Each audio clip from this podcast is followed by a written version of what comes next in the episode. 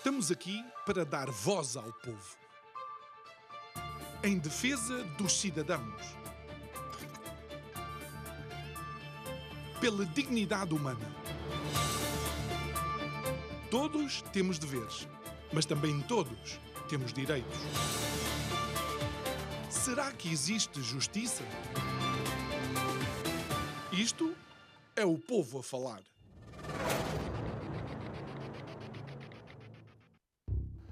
Nesta novela da demissão de António Costa e da queda do governo, fica difícil escolher os melhores momentos. Não sei se é a comunicação de António Costa ao país e o facto de não mencionar o chefe de gabinete, nem sequer uma palavra também para o seu melhor amigo e padrinho de casamento. Não sei se um dos melhores momentos não será, por exemplo, o confronto entre comadres António Costa e Marcelo Rebelo de Sousa, ou ainda aquilo que se vive atualmente, as verdadeiras intrigas palacianas para a liderança do PS. Boa noite, o meu nome é João Nuno Pinto e isto é o Povo a Falar. Estou consigo de segunda a sexta, neste mesmo horário, emissão em simultâneo, Curiacos TV e Rádio Vida 97.1. O tema para este mês inconformados. Mal sabíamos nós que ia suceder esta verdadeira hecatombe política. Mas voltemos àquilo que é a introdução do programa de hoje. Aqui uma das coisas subsequentes foi a cultura. Porquê? Porque o que ouvimos logo a seguir foi música.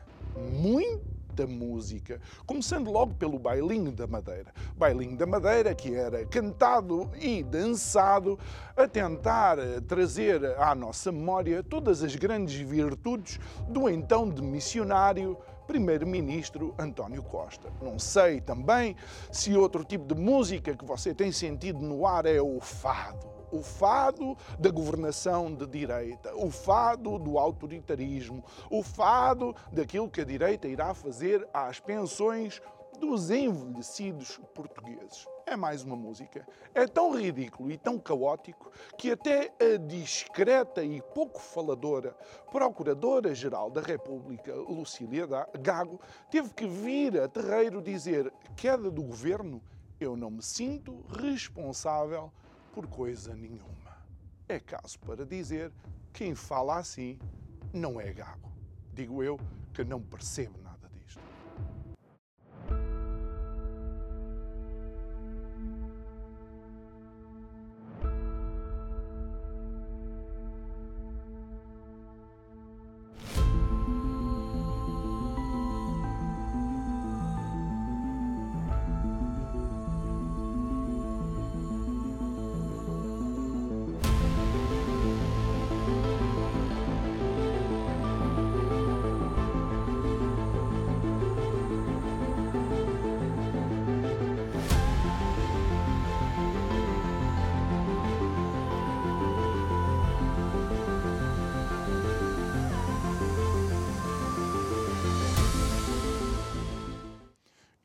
de volta ao nosso estúdio para esta conversa que, se não me engano, vai encerrar a semana, não é? É sexta-feira, já que estamos numa de, de, música. É nosso convidado de hoje, o João Pires da Cruz. Boa noite, João. Obrigado por estares aqui connosco mais Obrigado. uma vez. Uh, e eu creio que uh, das várias participações que uh, tiveste aqui connosco, jamais pensaríamos que iríamos ter a tão breve trecho um programa nas condições políticas atuais. E, e é precisamente por aí que eu queria começar. Qual é a leitura que tu fazes à crise política que vivemos atualmente? Oh, boa noite para já. Uh, muito obrigado. É sempre um prazer vir. Um, eu diria que um, a crise política que vivemos nem sequer é uma, não é uma coisa nova, não é? Portanto, de alguma maneira, nós parece que uh, o destino de qualquer governo português nos últimos tempos é acabar desta forma. Ehm, e é um pouco o sinal de que, se calhar, a democracia portuguesa, eh, apesar dos seus 50 anos, não é? vamos fazer 50 anos, ou pelo menos aquilo a que se convencionou designar democracia, hum tem alguns desafios estruturais que, se calhar, uh, podem indicar Portugal é um Estado falhado, por exemplo, no extremo, e no outro extremo que é uma democracia falhada. Um, não é normal ver um partido político envolvido duas vezes em escândalos de má, má prática, vamos chamar assim, portanto, uh, com toda com todas as ressalvas dos arguídos e dos acusados e dos culpados, etc. Uh, ah, o facto é que é o segundo uh, governo em que nós assistimos a más práticas, é o segundo governo ou terceiro governo com maioria absoluta cujo destino final, passado um par de anos, é este. Um,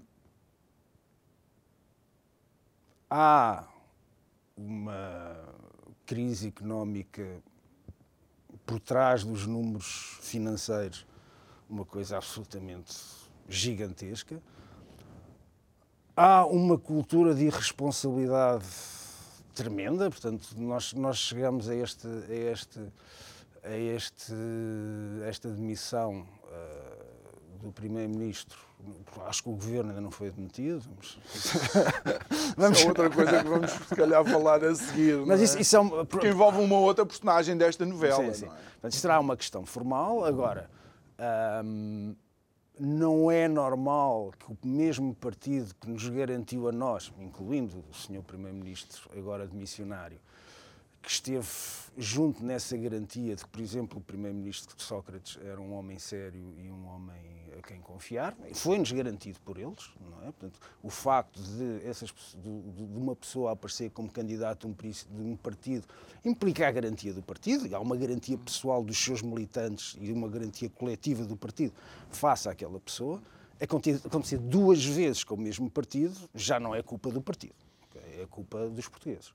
E, portanto, nesse sentido, eu diria que se calhar será a altura de começarmos a questionar se, se a República Portuguesa não é de facto um Estado falhado. Quando, quando, quando colocas a, a, a responsabilidade nos, uh, nos portugueses, um, Achas que somos uh, pouco escrutinadores no voto? Ou seja, nós habituamos a votar uh, naquela cor, seja rosa, seja laranja, seja vermelho, seja ah, o que Benfica é. Sporting, não e é? Não, e, não, e não temos a capacidade de... Porque, por exemplo, mesmo António Costa, se fizermos um, um percurso, digamos, da, das atitudes éticas de António Costa, para além de ter sido um dos braços direitos de Sócrates, a, forma como ele chegou ao poder uh, no PS, eh, muitos consideram um verdadeiro golpe uh, de Estado. Mas, mas esse, por exemplo, esse é uma das questões de onde ehm, a democracia portuguesa é extremamente pouco democrática, vamos chamar assim. Um, na verdade, eh, se nós pensarmos, eu poderia ser eh, primeiro-ministro deste país se conseguisse controlar duas eleições uh, que envolvem pouco mais de 15 mil pessoas. Eu não preciso controlar os votos de 10 milhões de pessoas, eu preciso só controlar talvez umas eleições com 15 mil pessoas, que são as eleições primárias do PS e as do PSD. E, portanto, se eu conseguir de alguma forma controlar essas, e para o qual eu não preciso um esparrame imoral de dinheiro, vamos chamar assim, porque as eleições dos partidos é vamos embora, vamos, vamos arranjar uma carrada de tipos. Vamos arranjar uma carrada de tipos que já não pagam as cotas há 10 anos, pagamos-lhe as cotas e as coisas ficam uhum. feitas. Portanto, se eu uh, arranjar o dinheiro suficiente para pagar as cotas a uma série de 15 mil militantes ou coisa do género, sou Primeiro-Ministro. Isto é admirável. para uma, é o mínimo denominador comum. não, é mesmo uma coisa de qual é a falha do, de um regime quando eu com, não sei, mas isso se calhar precisava de 500 mil euros ou coisa do género, e fico a, a governar um Estado, que é uma coisa admirável. Não que, se calhar, o preço seja barato, para o Estado que é, mas, mas o facto é que eu consigo. Existe uma falha. Uh, nesse, nesse sentido. Do ponto de vista uh, das questões éticas, já aqui tivemos uma vez uma conversa, a ética é uma chatice. Portanto, a ética tem sempre duas, tem dois, sempre dois lados. E eu não gosto de julgar as pessoas por aquilo que eu vi, porque eu não sei o que é que esteve por detrás da, da decisão. Uh, daquilo que eu vejo, daquilo que me é presente do, do, político António Costa, não tenho nada de bom a dizer, mas eu só vi parte das coisas. Eu não sei o que é que ah, não sei o que é que está por trás da decisão dessa pessoa de tomar essa atitude. Também ele deve. Não, acredito que seja um psicopata ao ponto de dizer: Olha, vou fazer isto só porque me apetece. Quando, mas quando, quando analisas, por exemplo, uma, uma famosa, um famoso debate uh, com António José Seguro, em que António José Seguro, a uma distância inferior a esta que nós Sim. temos um do outro, diz uh, uh, sem hesitar e sem pestanejar, olhos nos olhos a António Costa, que aquilo que ele fez foi uma deslealdade e uma traição. Para com eu... António José eu não sei, não sei qual era a relação entre António Costa e, e António José Seguro, portanto, não, não sei o que dizer uh, relativamente a isso. Mas sei dizer que António José Seguro esteve em nome de um partido que assinou o acordo da Troika, que fez com que 97% dos portugueses aprovassem o acordo da Troika em eleições. E a primeira coisa que António José Seguro fez quando chegou ao Parlamento foi lutar contra esse acordo da Troika. Portanto, António José Seguro está longe de ser uma virgenzinha uh, que foi violada neste assunto, porque ele traiu uma população inteira com todas as letras. É pena que ele não esteja aqui à minha frente, a uma distância ainda menor do que esta, para lhe dizer exatamente isto. Não é que o Casteira, que a Graça está a defender António Costa, mas dificilmente uh, as lealdades para com os dirigentes partidários do PS, a mim, para ser franco, são perfeitamente irrelevantes para com as lealdades que os políticos devem ter perante aqueles que lhes pagam ordenado e aqueles que confiam neles para e essa, e, e essa é uma das afirmações talvez contundentes que tu fazes ao colocar a responsabilidade sobre uh, nós, não é? Podes contextualizar. Sobre nós como... Nós, não, portugueses. É assim, quem é enganado duas vezes certamente tem culpa. Ou seja, isto admitindo que as coisas são, são verdade, e mesmo que não sejam, vamos, vamos lá ver a coisa. Hum. Um, porque se elas não são verdade, também é culpa nossa. Porque não, não Bom, assim, uh, há, uma, há, uma, coisa 78 mil ou 75 falávamos... mil euros no gabinete do, uh, do chefe de gabinete. Mas, exemplo, há uma coisa que me faz a, a, a confusão é que os portugueses tendem a desculpar isso. Mas, no entanto, se isso acontecesse comigo, não é, na minha empresa, eu provavelmente tinha grandes problemas com a justiça porque ia logo acusado de lavagem de ocultação, capitais, ou ocultação, de, e de, de lavagem, e lavagem de dinheiro. Uhum. E, portanto, há, há, uma coisa que me faz alguma confusão, por exemplo, a maneira como se diz, ah, isto, eu não sabia o que fazer ao dinheiro, como se isso... Claro. se eu fizesse isto na minha empresa, que com dinheiro meu, seria um problema. Estando a possibilidade de haver dinheiro dos pobres envolvidos, eu não entendo esta, esta, isso... esta, esta, esta, passividade dos portugueses, uhum. ao mesmo tempo que nós vemos, nós vemos em Espanha as ruas ocupadas por coisas muito menos graves do que, do que isto. Não, é? Eh, não, achas, não achas que uh, algo que falta aos portugueses é entender uh, que, apesar de estar escrito que todos somos iguais perante a lei... Mas é óbvio que não somos, não é? Eu assisti, e não foi assim há tanto tempo, ao Sr. Presidente da República a pedir para que o processo em que está envolvido o Sr. Primeiro-Ministro fosse rápido. Não sei se foi o Sr. Presidente. Já não me lembro se foi o Sr. Presidente da República, se foi o Sr. Presidente da Assembleia da República, hum. mas foi um dos dois. É uma um das dois, três figuras de Estado, três não é? Figuras Presidente da República, Primeiro-Ministro e Presidente da Assembleia. Que eu não percebo porque é que esse, esse apelo não é feito para todos os portugueses para quem os processos correm na Justiça há uma série de anos, incluindo o anterior Primeiro-Ministro José Sócrates, que fez esta semana nove anos, que foi detido ainda sem ter sequer entrado em julgamento, que é uma coisa, uhum. uh, para todos os efeitos, escandalosa. Se isto, se isto não é o sinal de um Estado falhado, é assim, o que é que será? Não, o que é que uhum. falta? A polícia anda a matar pessoas no meio da rua porque sim? Já, é que já, já não faltam muitas coisas, não é? Para nós, para nós portugueses entendermos esta sociedade que nós arranjamos de 10 milhões de pessoas em volta de um território, se é melhor começarmos a pensar se isto é um pouco mais do que irmos à praia ou não. Uhum. E na realidade não é. Não é? E, e, e, o que é que tu achaste de, uh, da ação de Marcelo Rebelo de Sousa? Uh, veio, clarificou ou uh, deixou tudo muito mais complexo e difícil de entender? Eu, eu relativamente ao, ao, professor Marcelo Rebelo de Sousa, que é professor jubilado da minha universidade, e portanto eu, não, eu devo-lhe o respeito que, que isso implica não necessariamente como Presidente da República, mas como professor jubilado da Universidade. Um, mas eu tenho uma grande dificuldade quando me perguntam se o professor Marcelo Rebelo de Sousa esclareceu alguma coisa, seja ela qual for. E hum, sempre achei uh, a posição dele, pelo menos aquilo que transparece relativamente a, não, não ao Primeiro-Ministro, eu até percebo que existe alguma relação pessoal porque um foi assistente do outro. E, portanto, hum. Há já ali alguma relação antiga. Um, mas, por exemplo, Armando Vara foi objetivamente despedido por Jorge Sampaio quando teve que ser. Okay? E fez-me alguma confusão a situação quando, aquele, quando aconteceu aquele escândalo, que foi um escândalo, hum. deu para onde era, apesar de não ter havido intervenção não ter existido intervenção da, da Procuradoria-Geral da República relativamente ao, ao desgraçado do, do assessor. Do, Frederico do, Pinheiro, creio sim, eu. Ao desgraçado do assessor do, do, João Galamba, que, sendo toda a gente igual perante a lei, porque é com atrocidade e o outro é reconfirmado no seu cargo.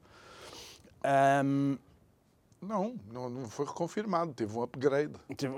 Passou de secretário de Estado não, para não, ministro, não, não é? Porque não. aquilo provocou. Ele já era ministro. Não é? Já era? Já era ministro. Ah, pronto. Portanto, houve ali assim uma coisa onde, obviamente, onde, obviamente, com todo, tudo aquilo que foi apurado publicamente e perante os deputados da, da Assembleia da República, havia, obviamente, ali coisa que, hum. que não cheirava bem e se resolveu queimar um e salvar o outro. Uh, e resolveu-se salvar o poderoso em função do, do mais fraco.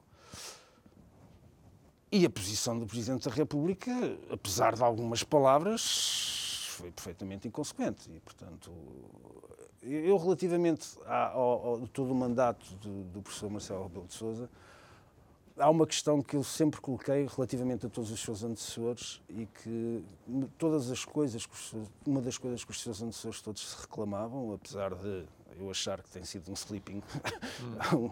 um, como, é, como, é, que se diz, um, tem sido um, uma descida uh, abrupta, desde o general Ramalhianes até hoje, portanto, acho que nunca, nunca tivemos melhor, portanto, foi sempre a descer. E uma das coisas que eu nunca vi ninguém reclamar ou sequer uh, atribuir ao professor Marcelo Rebelo de Sousa foi o título de presidente de todos os portugueses. E se nós repararmos, isto nunca foi dito relativamente ao professor Rebelo, Marcelo Rebelo de Sousa e foi dito a todos os seus antecessores. Eu acho que isto define um mandato, ou dois mandatos, se nós quisermos, um, face àquilo que é o tradicional papel do Presidente da República em Portugal e aquilo que Oh, João, tu, tu que tens algum uh, conhecimento também relativamente a, a, a estas questões, uh, não, não, não parece um bocado uh, vá, paradoxal que um primeiro-ministro que se demite que tem um chefe de gabinete que já vinha a perder óleo uh, desde o tempo de Sócrates. Isto é uma inside joke relativamente aos cargos, mas é outra história. Uh, um uh, amigo que também já tinha vá, alguns, algumas situações por esclarecer. envolve ministros e secretários de Estado. Mas, para todos os efeitos, estamos iguaizinhos ao dia uh, em que se soube desta investigação, porque continuam todos em funções. E vamos estar durante nove anos, a avaliar pelo caso Sócrates, não é? Portanto, durante nove anos, apesar dos apelos do Sr. Presidente da República ou do Sr. Presidente da Assembleia da República, seja lá quem for quem fez esse apelo, para que, o, para que o processo seja rápido, então, mas nós também, podemos, nós também podemos pedir ao Sr. Presidente da República que o processo de dissolução da Assembleia da República seja rápido. Olha, eu costumo ouvir, eu costumo ouvir como argumento que se o PRR parar, o país para. Eu não sei se é essa. Bem, eu acho que o país já está parado, mas isso. Eu, eu tenho, eh, relativamente ao PRR, eu tenho um- uma opinião que sempre, sempre tive e continuo a ter, que é ahm, o PRR traria algum crescimento económico em princípio se eu tivesse mais X, das X% de pessoas que tinha antes. é? O PRR é dinheiro que vai substituir, portanto as pessoas são as mesmas, portanto eu vou pegar em dinheiro, vou alocar esse dinheiro às mesmas pessoas que tinha antes, portanto, elas vão deixar de fazer aquilo que faziam antes, passam a fazer outra coisa. Portanto, o crescimento económico é nulo. Portanto, a única coisa que tivemos foi mais dinheiro. Aliás, a dificuldade está em implementar o PRR porque as pessoas são as mesmas.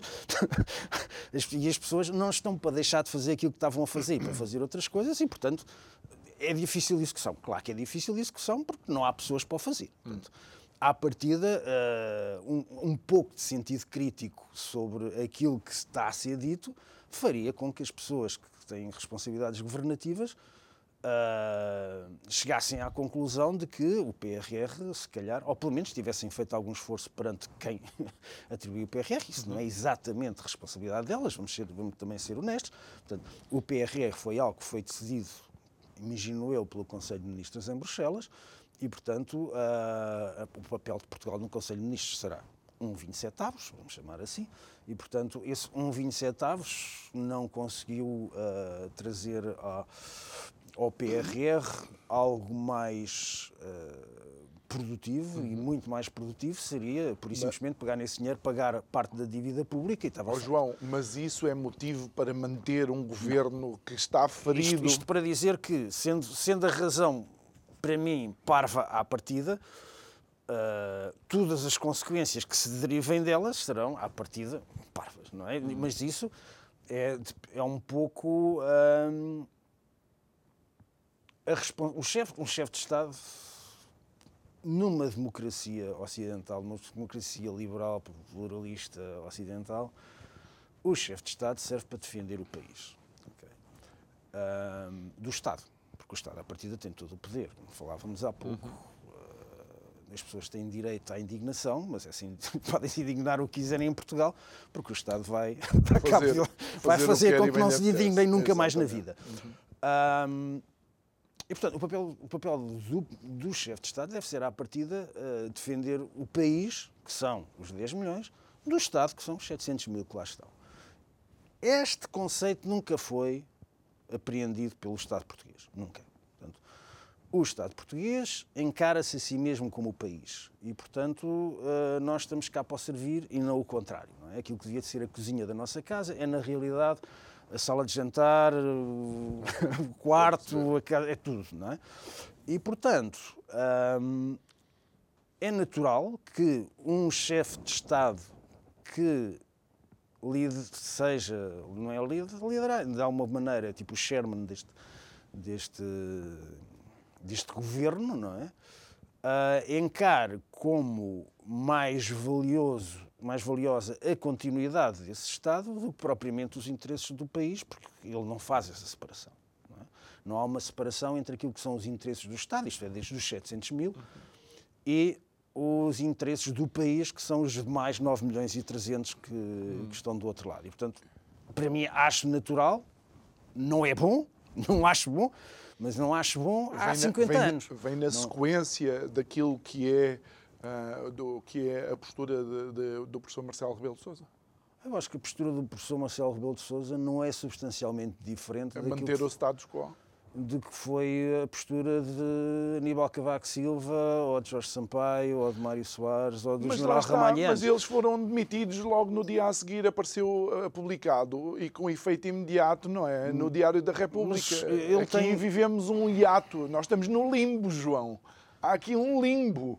E, mas e- e- e o orçamento ah, Eu- é, é motivo suficiente? Não, para mim, nem o orçamento é motivo suficiente. A única coisa que é motivo. Porque Portugal vive sem orçamento.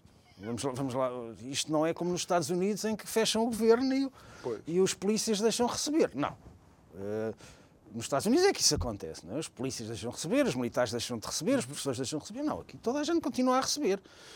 Portanto, só não há uh, coisas que, e se formos ver, na realidade, se alguém for fazer a análise estatística dos outros 50 orçamentos tivemos, anuais, ou 50, ou mais ainda, porque depois fomos mudando de governos, dos outros orçamentos todos tivemos para trás, a conclusão óbvia seria, pá, houve algum que foi bom?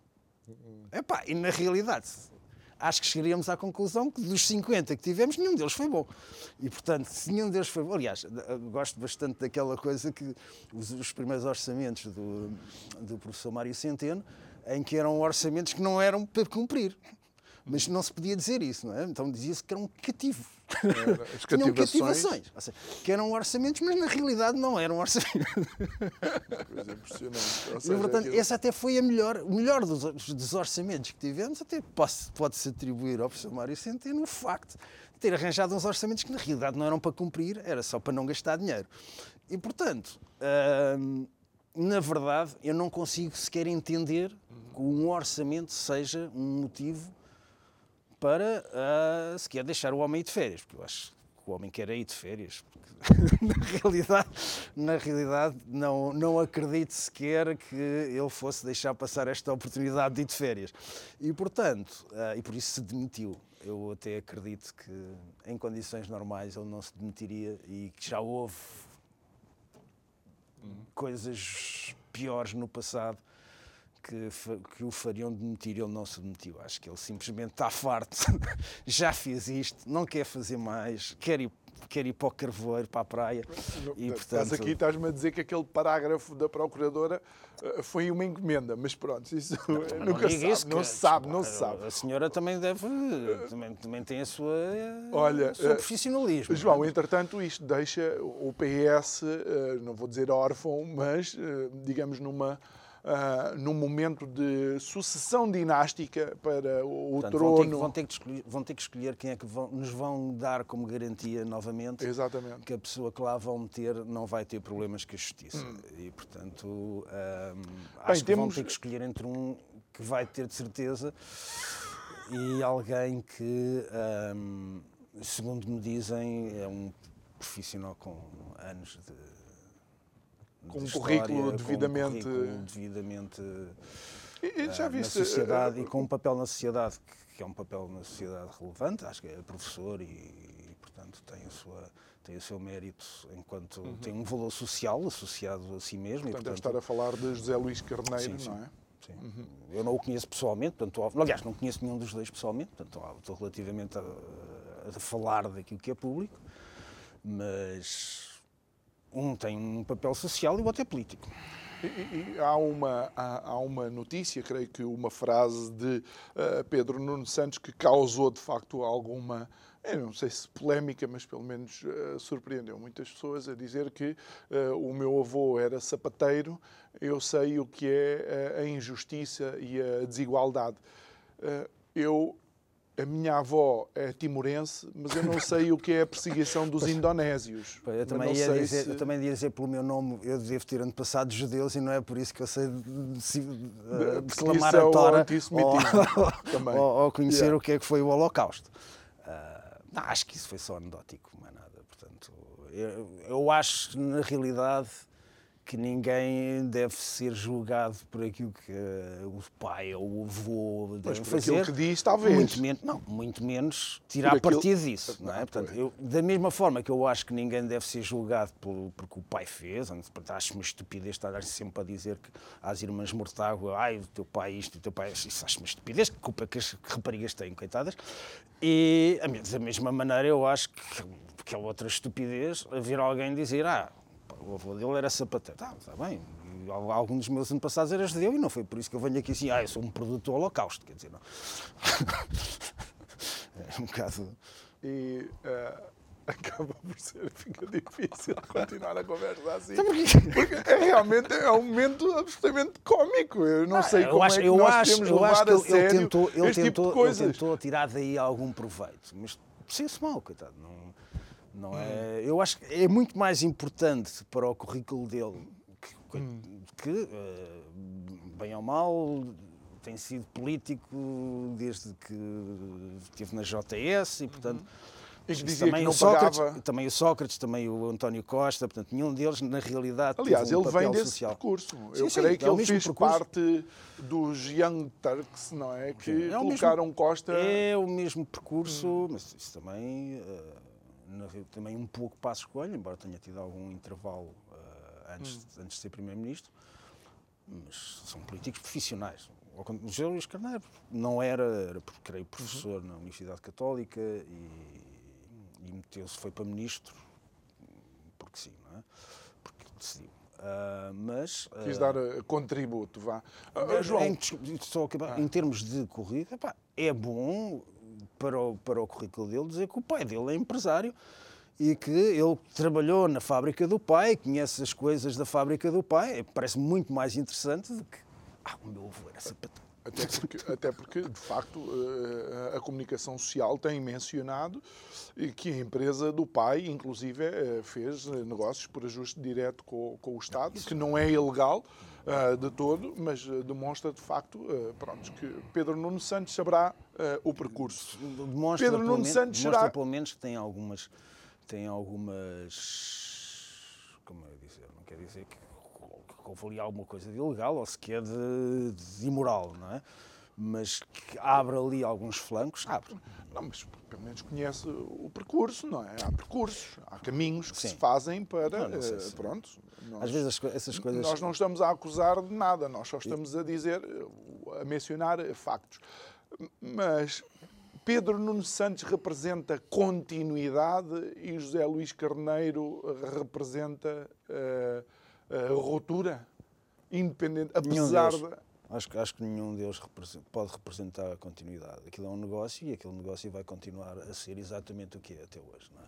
Portanto, aquilo é uma associação de pessoas que eh, têm como objetivo conquistar o poder e eles vivem de arranjar eh, apoios entre aqueles que já têm alguma posição. Hoje vi uma lista absolutamente que eu fiquei até um bocado chocado com de apoiantes de um deles, ah, em que eu diria não passaria pela cabeça que esta gente apoiasse este. Não é?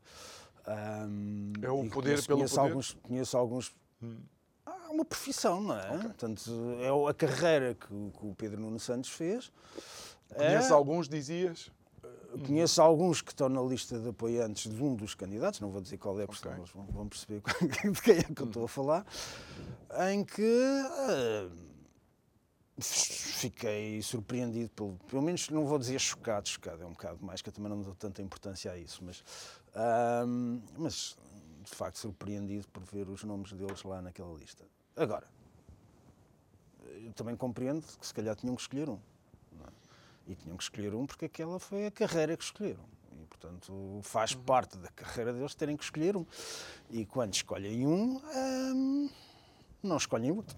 Vamos dizer assim, mas têm que escolher um porque é a profissão deles. E, Olha, portanto, eh, o mal é isto ser uma profissão, não é, não é exatamente as escolhas que eles fizeram. Esta, esta semana foi, foi nosso convidado o, presidente da Conselhia Política do PS de, de Braga e, e durante, durante o programa, eu, eh, e porque estávamos a falar de populismos, eu questionei se os populismos eh, surgem por geração espontânea. É assim, não há nada e de repente, oh, lá está um populista como se fosse um cogumelo, ou se há motivos para isso.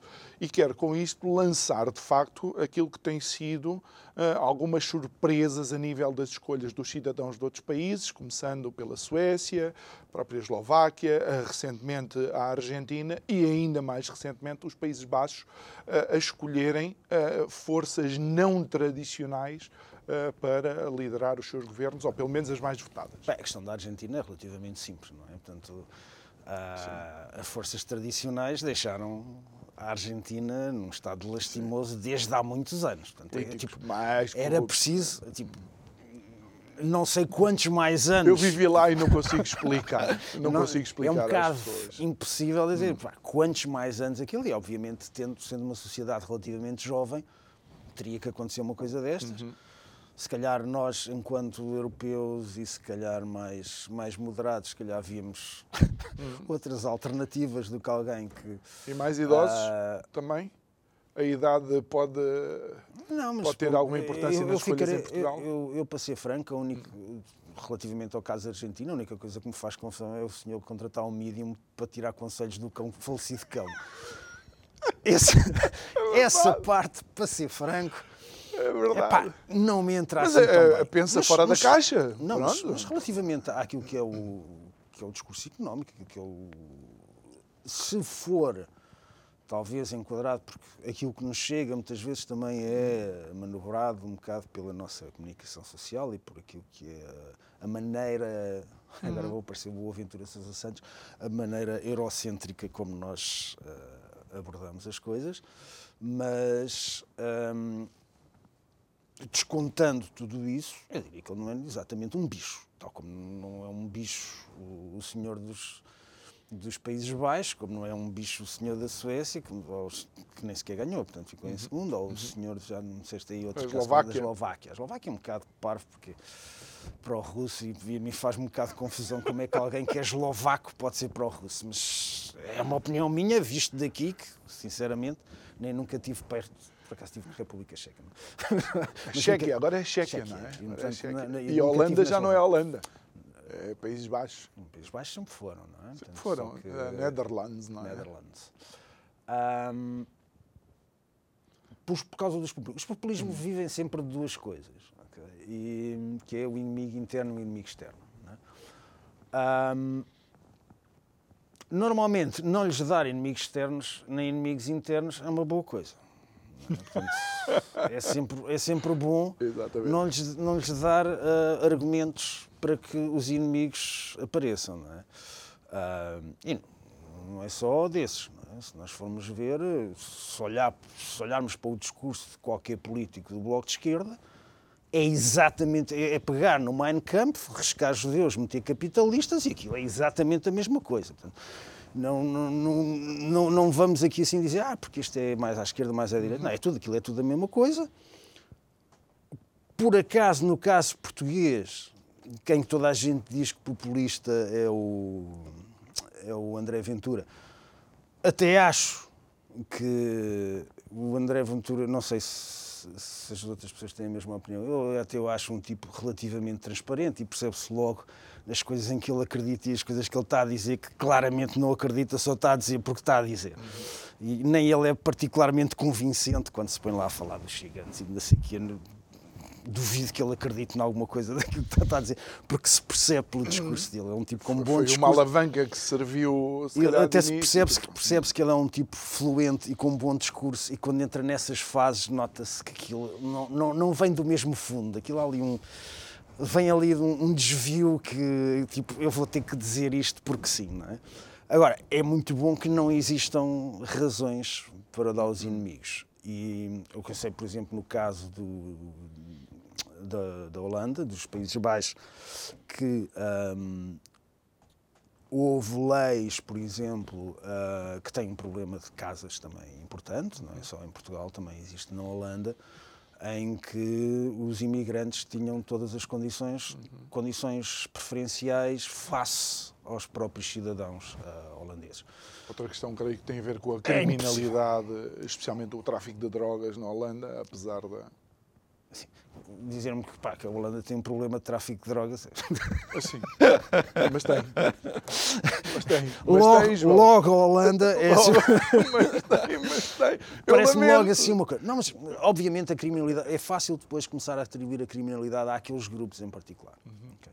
Particularmente. E depois. ah, e nunca ninguém se tem lembrado, por exemplo, dos, da, lavagem dos turcos ou dos russos na Holanda, que era uma coisa que eu lembro que há uns anos aquilo era quase bar livre. Ou, ou, E- ou na inocente eh, Suíça, por exemplo, através dos, dos bancos suíços. que já não é negócio para os suíços, porque entretanto os americanos e os alemães conseguiram acabar com aquilo. Com a ajuda Mas dos ingleses, a invenção dos. ah, como é que se chama aquilo? Os paraísos fiscais, não é? Sim, os os offshores. é? os offshores. Mas lá se arranjou maneira, mas é, f- é muito fácil ah, atribuir, ah, porque as, as- as pessoas têm várias dimensões, as pessoas não são uma coisa. Ao contrário do que que esta geração woke nos tenta dizer, as pessoas não são uma coisa. E, portanto, tipicamente, as pessoas que. Oh, é a mesma. Quando funciona no positivo, não funciona no negativo. Eu lembro de ter discussões há uns tempos sobre. Uh, ah, porque as pessoas mais pobres não chegam, as pessoas de, as pessoas de, raça, de raças africanas não chegam à universidade em Portugal.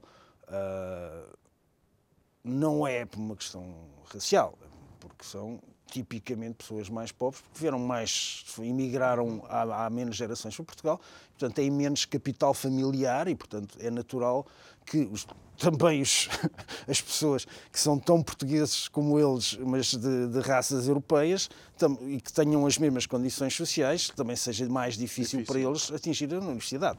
As pessoas não são definidas pela cor, nem pelo positivo, nem pelo negativo, e é perfeitamente natural. Os contextos socioculturais que E é perfeitamente natural que, se calhar, o, pessoas que vêm, de etnias, uh, no caso holandês, uh, de, do Sudoeste Asiático, ou, ou da Turquia, ou desses países, apareçam como os criminosos, quando na realidade são apenas gerações de imigrantes que chegaram há, menos tempo a, ao país e, portanto, têm um capital familiar muito inferior e, portanto, é natural que, sendo mais pobres, deem mais criminalidade, mas não foram aquelas. Não há nenhuma, nenhum, nenhuma característica genética intrínseca ah, sim, que faça sim, das pessoas criminosas. Portanto, uh, é só porque são imigrantes que chegaram há pouco tempo. Agora, é muito bom que não sejam dados argumentos a favor. E, portanto, quando se favorece uma população imigrante face à, à população local em coisas que a população local acha importante, como a habitação, ou como uh, o emprego, ou como coisas desse género, uhum. é natural que a população local diga: lá, então, eu também quero. E é um bocado. Ou seja, eh, acaba por, por criar uma tensão social que não deveria existir, e em Portugal muito menos, porque uh, aparentemente somos de facto um, um, país que nos relacionamos com as outras culturas com alguma facilidade. Mas quando. Até ao dia. Até ao dia. É, até ao dia. É, uma das coisas que uh, sempre me fez muita confusão. Uh, foi uh, ouvir pessoas originárias do Brasil virem-me dizer que os portugueses são racistas. E eu achava isso uma coisa até ofensiva. Tipo, pá, se, povo, o povo menos racista deste mundo são os portugueses, não é? Um, mas não é inteiramente verdade. Depende das circunstâncias. Não é? Portanto, eu lembro de ser de ser estudante e ir no elétrico para a faculdade e de haver uma pessoa de, de raça negra que pisou uma senhora e a primeira coisa que lhe disseram vai lá para a tua terra. É? E, portanto, e se calhar a senhora tinha nascido no Alentejo. é, é, muito fácil uh, este tipo de coisas. Uh, eu acho que isso é da natureza humana, Sim, não mas é? chegando ao Brasil, sabes quantas anedotas com portugueses é que existem? Sabes, sabes, quantas, sabes quantos quantos, quantas pessoas originárias do, do Pará, por exemplo, quando chegam a Santa, ao estado de Santa Catarina, são chamados de baianos só porque são mais escurinhos do que as pessoas de Santa Catarina ou do Pará ou do, ou do Rio Grande do Sul. E nós, os alentejanos, também. Eh, e nós, porque isso é da natureza humana, nós, nós vemos a diferença como uma ameaça. Se as condições não estão presentes, nós não achamos Olha, isso grave. Mas, Se estão com presentes, achamos. Oh, João, relativamente a estas mudanças e a esta demonstração uh, uh, dos povos destes países a querer, de facto, uma, uh, uma mudança, já não digo só de posicionamento ideológico, algumas é quase mudança no sistema, não é? Sim. Porque a, a, eleição do Milley representa quase, quase, é, quase isto. quais são as probabilidades de em Portugal acontecer o mesmo? Portugal não tem a menor hipótese disso acontecer. E a razão é por causa da, da, da verdadeira crise económica que nós temos. Portanto, Portugal é, uh, e aqui assim vem a minha grande crítica a António Costa e a Marcelo Rebelo de Sousa, é exatamente o facto de terem uh, prescindido do país a favor do Estado. Uh, Defendeu-se a República Portuguesa e acabou-se com Portugal. Portanto, a sociedade portuguesa é hoje uma sociedade esclerosada. Os nossos netos não serão portugueses. Isso é uma, é uma, uma coisa que eu digo a quase todas as pessoas que conheço e quase todas as pessoas que conheço, inclusive o professor Marcelo Rebelo de Sousa. Os netos deles já não, serão, já não são portugueses, os meus não vão ser portugueses, os teus não vão ser portugueses. A verdade é que os jovens deste país que em 2011, 2010, 2012 viam como salvação o, o, não trabalhar em Portugal e irem trabalhar para outro sítio. Portanto, o ir trabalhar para outro sítio era a solução de recurso. Hoje, ficarem a trabalhar em Portugal é a solução de recurso. É só mesmo se não arranjarem outra coisa. E, ficam aqueles a quem os pais pagam parte da renda da casa, a quem os pais pagam os colégios dos filhos, a quem os pais os, os, os sustentam de alguma maneira. Esses ainda ficam porque os pais não querem que eles vão. Agora, todos os outros estão a sair de Portugal. E Portugal é uma sociedade esclerosada. Isso vai acontecer a mesma coisa com os imigrantes que vêm. Portanto, os filhos dos imigrantes que vêm vão ter as mesmas condições que têm os portugueses e vão pensar, e os filhos dos portugueses que vêm vão ser tão portugueses como nós e vão dizer, muito obrigado, mas eu prefiro trabalhar para a Alemanha ou para a França ou para outro sítio qualquer, onde eu recebo um ordenado em que não tenho que estar a sustentar dois irmãos que não conheço, vamos chamar assim. Que é o problema de qualquer trabalhador português que, para sustentar uma administração pública e uma dívida pública criada por essa administração pública, e não só, e, portanto, as pessoas preocupam-se muito em que a justiça atue sobre o, engenheiro Sócrates, ou sobre o António Costa, ou sobre os ministros, ou o ministro Galamba, mas esquecem-se que em 2011 foram descobertos 40 e tal mil milhões de euros de dívida não contabilizada nas contas do Estado e ninguém achou isso uma fraude contabilística grave. Okay? São 25% do PIB português, era mais nessa altura. Okay? E, portanto, isso foi gravíssimo e em Portugal não se fez nada. Nem aconteceu. Não, não, há, não há, nenhum ministro das Finanças pré, uh, vamos chamar assim, pré-Passos Coelho, que tenha sido uh, chamado à justiça por uma fraude contabilística do tamanho da Enron.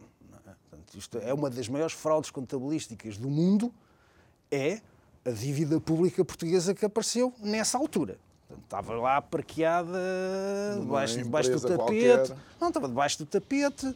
Isto não interessa, ou estava em compromissos futuros, ou estava em swaps, ou estava naquilo que foi. Hum. E aquilo estava basicamente escondido. Portanto, quando. Hum, isto estávamos a falar de, de, de, de se Portugal vinha Sim. ou não. Portugal é uma sociedade escolarizada, está a ficar sem os seus jovens e, portanto, aquilo que vai acontecer é que não vai mudar nada. E, portanto, ah, não vai mudar nada porque se não forem aqueles que ainda, os velhos que estão e aqueles que vão vivendo de, que vão vivendo destes subsídios tipo PRR e subsídios europeus, os outros estão todos a sair e, portanto, uh, não é por nada, isto aconteceu com Idanha Nova. Okay? Hum. Idanha Nova também não foi exatamente resultado. Ou seja, aquilo que tu estás a fazer é estás a, a pegar, por assim dizer, num microcosmos e a transportá-lo para aquilo que está a acontecer ao nosso Portugal, país. Portugal é a Idanha Nova dos europeus. Talvez não a Idanha Nova porque tem praia, não é? E, portanto, para suporte de praia ainda vamos, ainda vamos ressuscitar, vamos ser uma espécie de uma arabalha da Europa e, portanto, vamos ter eh, casas para uma ingleses. Uma arabalha que também já conheceu melhores dias, tá não, é? Vamos ter, vamos ter, casas para ingleses e para americanos. Alguns de nós vão ficar a trabalhar para suporte de praia, portanto, vamos ser nadadores salvadores e vamos servir à mesa.